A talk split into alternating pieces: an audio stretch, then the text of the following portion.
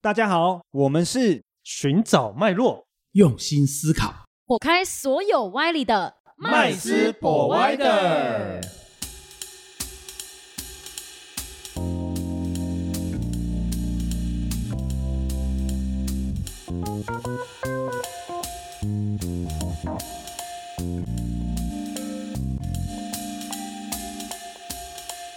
Hello，大家好，欢迎回到麦斯博歪的，我是麦斯我是 Josh，我是 Rich，我是 Vanessa，啊。我们今天要讲一些这个不知道该开 心还是该觉有得沉重有，人开心，有人难过。对对对对。看几心家态欢啊乐几家 愁，看心态，看心态。但是我觉得我们不会啦，因为为什么？因为我们都是很很聪明的，这个不是不能说聪明，有智慧的投资人。没错，对我所们以都呢喜欢在最低点跟最我们高点做一些事情。不管遇到任何的事情，我们 都觉得是挑战而已。对，没错，哦那当然，投资里面呢，本来就有很多不同的状况嘛，哈、那最近我觉得比较多听众朋友哦，或者是身边的朋友，嗯常常跟我们聊的话题就是，你知道吗？币价崩成这样，真的，比特特币币跌跳了要五水，六十趴哦，然后蒸电发费又说要涨哦，那这些本来黄金单身汉的矿工们，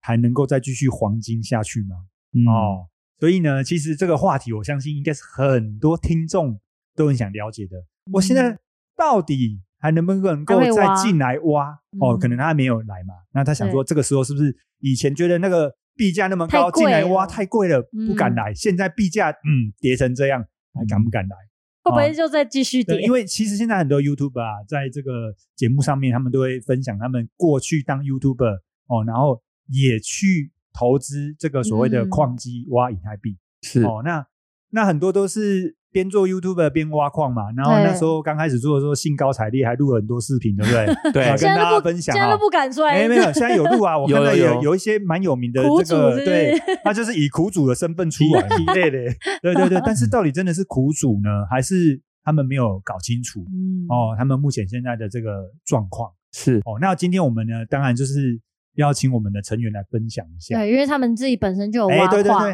哦，他们嗯因为一直以来都有在挖矿哦，那我们就请我们 Josh 来分享他的挖矿经验好了。最他是嗯最黄金的单身挖哎矿对没对错，对 主。我是就是在最高点的时候组了矿机，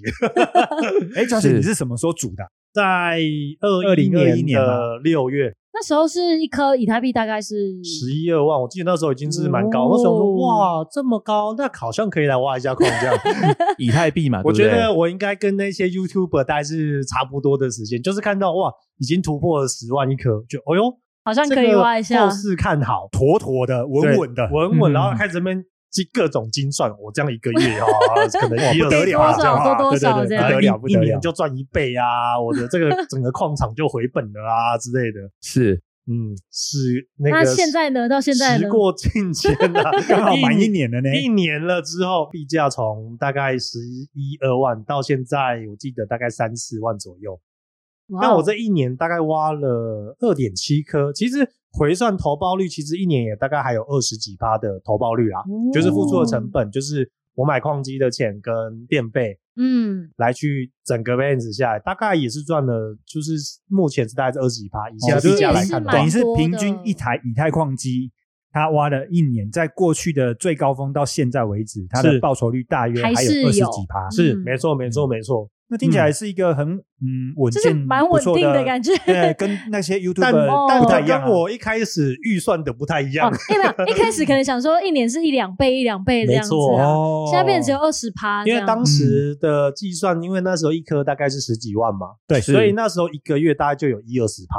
嗯，哦吓死人呢、就变一对个啊月，然后现在所变以一年那这样。时候有大量的人去组组矿机啊来做这个事情，嗯，但但这个产业就是这样，看着币涨你就会非常兴奋，但看着币跌嗯其实就是 几家欢乐几 家愁咯。就想拔插 头了。对对对对对哎、对，那那那 Josh，以你现在这个这个一年过了嘛，嗯然后现阶段呢、啊，哈、嗯现阶段这个想法，你会想要拔插头吗？不会啊，因为对我来讲，我自己本来在选定投资标的的时候，就不是短期去做短线操作的。对他就是一个看长期的人，嗯对，因为我自己是看好以太币以以后的那个应用链，应用对，哦所以对我来讲这件事情，我并不是看现在币价涨我就要把它卖掉或是怎么，我不是这样。就像呃挖到的币到现在我都是还留着，是嗯，对嗯我是打算长期持有的，而不是它的会随着它的币价上上下下，我的心情也下下上 上这样。其实就跟纯股族很像，就是嗯零股利股息，然后长期不管价格。对，这个嗯真的蛮蛮像的，真的这种方式。嗯，对所以其实我们听那个刚刚 Josh 这样分享他挖矿的经验啊，其实他第一就是因为他其实是呃拿部分的资金去做投资嘛，对，所以他也不是全部都影去响对到很全部都那个去做挖矿，影响到他自己的日常生计嗯，哦。那再来就是，其实也不像这些 YouTuber 这样子的这个呃说明说啊，每个都是哇赔惨了哦，对，也然没有后赔了惨好多台保时对捷啊对对对哦 之类的，也没有嘛，因为其实这样换算下来，报酬率还算相当稳健的、嗯哦。那当然，那是依据现在嘛，那我们也不知道币价会不会在呃崩啊。而且现在还有另外一个，就是台湾政府的一个政策上的一个呃调整，就是关于电费的部分。哇，嗯这次民的生用电一对直这涨次，的电费，针对这些所谓的商营业呃营业人来讲，哦其实影响蛮大的哦。那我相信对这些做呃对挖矿来说也是。诶，嗯那这部分的现况评估啊，我们来请我们的 Rich 跟我们大家做个分享一下好了。哦，现况评估哦，因为不管你是挖比特也好，挖以太也好啊，因为我自己本人已经挖了五年多了啊。哦所以说，其实所谓的矿灾矿难，有又不是第一次看到，大富啊那个都是很正常的，心如止水。很正常啦，哈很正常啦。啊，只是说，呃，我们在评估什么时候要拔插头，嗯一个点就是说，呃，你每一颗哦，你每一颗生产的成本，跟你每一颗的这个价格，哦，有个平衡点嘛，对不对？那我大概以这个，因为我是本身是挖以太币的，那现在来看的话呢，呃，以太币一颗的价格啊、必须跌破大概一万一万九左右。那它的生产出来的币哦，那跟电费来比的话，差不多才是一个损益平衡点。低于一万九以下才考虑要不要拔插头，对不对？，对，也就是说，只要币价还在一万九以上，它就是等于是一个防守线啊。嗯啊，这矿工的拔插头的防守线啊，啊，那它也是个考验点。如果币价跌于呃以太币一颗低于一万九的话，那可以考虑暂时拔插头。哦，我我刚刚以为是永久性的拔插头，暂时哦啊，就不是等它不再是涨回来，然后再插上去，这样个很吗难讲啊，因为因为什么？因为你有矿机的人跟直接买币又不一样。啊哦。你有矿机的人，等于是说你每颗币的这个成本产量是固定的。固定的，那如果你是买币的人的话，那就看你买多少钱啊。对，对你也可能十有几多少万买一多少颗，这样你也可能呃这个三万三买一颗，好像现在，那你也可能说，像过去以太币最低的时候，可能呃比较低的时候来到，比方说三千块台币一颗，嗯，那就不一定了。这样子，那其实可以做一个简单的分析啦，就是第一个损益平衡点大概在币价一颗两万块台币，一万九到两万台币左右，它是一个损益平衡点。以及如果遇到这样的情况的话，可能会有很多的矿工哦，就会开始选择呃卖矿机，嗯，好，如果是以弃太坑币的话，弃壳的弃坑嘛，卖退坑显卡，好 卖显卡这样子。可是根据过去的一些经验来看的话，其实挖矿这个部分呢，就是一个所谓的信仰。嗯，你你觉得区块链怎么样？你觉得以太币怎么样？以太坊二点零怎么样？比特币的未来怎么样？如果你觉得未来的区块链的的确是趋势的话，那可能现在的价格还是被处于所谓的严炒重低估作，嗯，哦，啊，低目前估是，严重低估嘛。嗯，对不对？那严重低估的话，那就两个两个做法嘛。那如果你觉得呃要参与的话，就是第一个，要么你就直接去用便宜的价格去买币嘛，对不对？嗯，啊好、那第二个就是什么？就是呃主矿机啊，付电费啊，自己挖。啊，那像刚麦斯有提到，像电费的调整部分，事实上电费的调整对于整个挖矿的呃一连串的行为来讲的话，电费所占的比例是很低的。我举个例子哦，像呃标准型的一台矿机啊、那大概呢一颗币价十几万的时候，哦，那你挖出来的大概电费了哈，只占整个整个币价的不到百分之十，不到百分之十，哦，嗯甚至呢不到百分之五，哦都有可能啊。嗯比方说你挖一颗，你挖一颗可能电费你要付，比方说呃这个呃五千块，对，啊五千块，那你的币价只要高于五万，那事实上五千涨到六千对你而言影响就不大，电费啦。哦，差一点点而已。更何况是对啊，更何哦况是哦，像之前啊、呃花租一颗以太币，像去年同期哈、二零二一年同期，那挖出一颗这个以太币的这个呃成本啊、哦，大概也是五千块左右这样子。可是去年同期的话，这个呃以太币可能一颗都已经是七八万以上哦，对，所以平均价格在七八万以上。对，没有错。所以说这边就是一个又是考验老问题，就是信仰啊、信仰。因为当然嗯我挖的比较久，我遇到遇到过好几次了。所以这个五年当中有低于一万九、两万的这个时候嘛？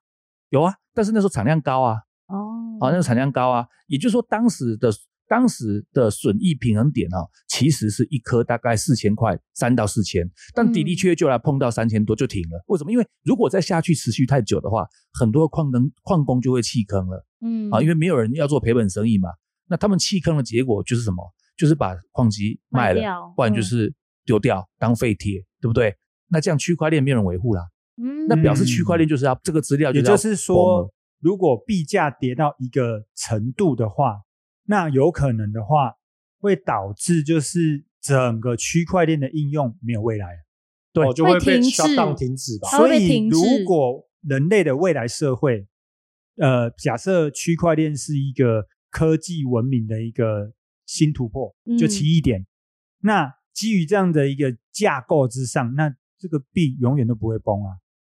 呃市如果场我们这样来思考的对话，这个逻辑的话，但市场有供需平衡，像我就很注意哦，最近这半个多月到一个月以来，哦，就是大概六二零二二年大概六月底到七月初以来，的的确确币价崩了一段嘛，对不对？嗯那对有很多的矿工有弃坑，因为这个是公开资讯查出来，全网总算力跌了二十 percent，也哦就产量。剩下还撑着，产量增了二十 percent，因为矿工跟矿工彼此之间是一个所谓的竞争关系，哦哦，所以现在赶快进去的话，它可以多挖几颗咯。是你我们币价虽然跌，但是我产量嗯增加，你们不要冲动，对我们这个可以再年轻算一的下 Melissa 已经很冲动了，是我听可以出来再了，算一因为现下在，如果这样组一台车，不要来抢我饭碗。对，是是这样没有错，因为这个就是供需平衡嘛，对不对对？大家看到有人弃坑，哎，币价虽然跌，但产量增加，是不是又有人想要入坑？嗯，哦，就对会一直在跷跷板这样子。对，那嗯，就是比气场，嗯谁坚持挖到最后，啊？都是这个样子的。所以 Rich，你现在就是假设我们要建议，呃，就只有两种人嘛，就建议现在呃之进去前做嫌币价太高哦，设备太贵，不敢来挖矿的这个矿工，那是嗯你会怎么建议？假设这种人的话，你怎么建议？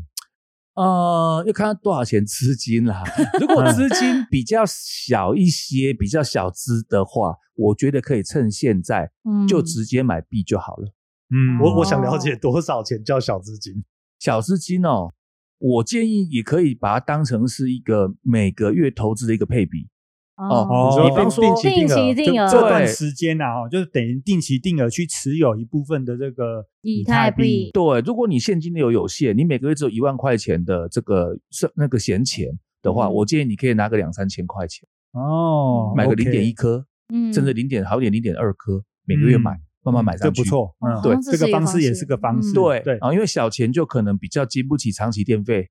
哦，折磨，哦哎对折磨，对，支出啦，支出啦，固定支出都增加了嘛，对，没有对不错，对这个等于固定支出会增加，不是只有投入一笔钱的问题。对，因为它有后续的维护啊，或者对是电长费期成本电。费对，但是嗯如果你是有单笔比较大一点的金额啊、比方说哦十万、二十万、三十万的话，我的建议是可以组一些，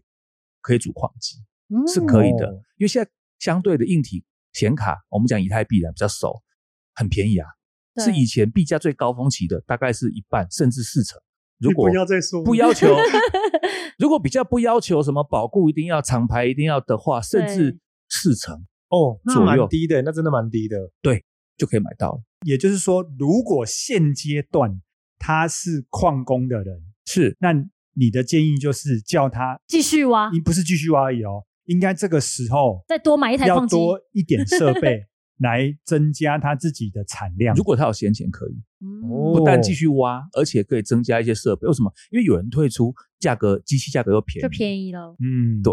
，OK。哦所以呢，其实今天的节目啊，最主要就是让所有的听众了解一下哦，币价崩、电费涨，不见得代表就是不要太我们担的心这个投资，我们的这个挖矿的行为是亏损的。嗯哦，那也不一定要马上担心啊，哈、嗯，那再来就是我们怎么建议呢？其实如果现在想要进来的这个矿工啊，哦，那当然这个时候进来，可能你的产量会比比较较多多一点，成本也比较哦低对对，成本也相对低一点。嗯是哦，那如果你原本就是已经在挖矿的人呢，那恭喜你啦！哦，这是你加码的好机加码会 啦。哦，对，那当然呢，我们的前提是什么？就是因为区块链的应用在未来可能是科技的奇异点，嗯所以呢，这部分呢它不会突破啊、呃不会破到就是让它价值归零啊。哦，那这是个部分呢，当然啦、任何的投资行为还是希望所有的听众都可以谨慎谨慎评评估。估，对哦，那如果关于哦，就是挖矿啊，或者是币价崩、电费涨啊，有关这些试算的问题啊，